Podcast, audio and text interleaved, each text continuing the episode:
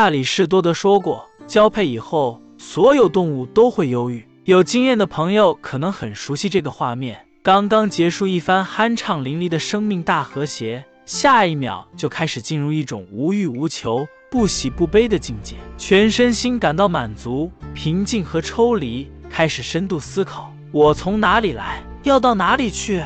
这个状态就叫做男性不应期，也就是常说的贤者模式。此时，即使女朋友美若天仙，也激不起他任何邪念。为什么会出现不孕期？有人问了，我想要快乐，为什么不能一直快乐呢？首先，我们来看看快乐的时候会发生什么。随着身体接触，多巴胺的分泌会逐渐增加，在巅峰时大量释放，让人产生一种如梦如幻、飘飘欲仙的感觉。如果始终保持这种高度亢奋的状态，我们的体能和热量会过度消耗。还会造成神经功能紊乱、内分泌失调，甚至会有死亡的风险。所以，为了避免乐极生悲，在男女到达巅峰后，身体激素开始进行自动调节，多巴胺减少释放，抑制兴奋的血清素和催乳素分泌增加，身体的各个器官开始进入疲劳恢复期，也就是所谓的不孕期或闲者时间。同时出现一系列生理变化，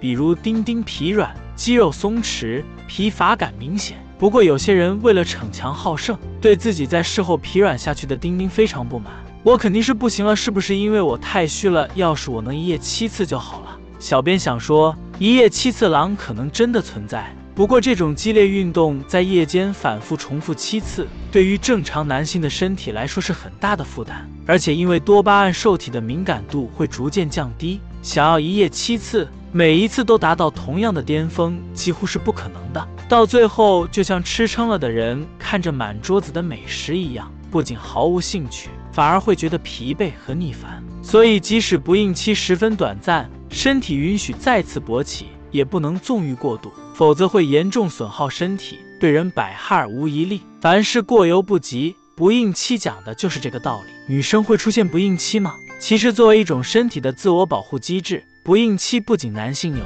女性也有。虽然女性的不孕期不如男性那般明显，不过还是有迹可循的，比如润滑不足、Y 道口干涩难以进入、X 交疼痛、快感降低等。有网友是这样形容自己不应期爱爱的感受的：一开始一两次我是湿润的，第三次我已经很腻了，第四次没有任何感觉，接近生抽，第五次摩擦的有点疼，仅剩一点点舒服。第七次累了，毁灭吧，就像酷刑，好想尽快结束。当然了，湿润不等于想要，干涩不等于不想要。最明智的做法是向对方明确的表达自己的需求。毕竟有时候男人真的搞不懂女人到底在想什么，与其让他们去猜，不如大胆直接的说出来。不应期可以做什么？如果说不应期做什么最好，那肯定是倒头大睡啊！就算你事后感觉良好。也别急着再来一次。不孕期这段时间又被称为性爱的余晖，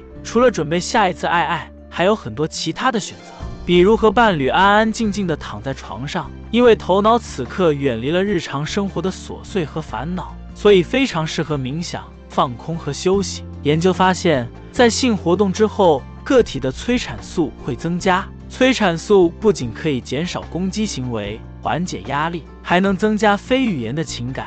信任和社会认可，所以能在这段时间内进行两性的互动也是不错的选择，能够帮助彼此建立更长久亲密的关系。也就是说，不仅能让他想和你爱爱，还想和你一直爱爱，爱爱一辈子。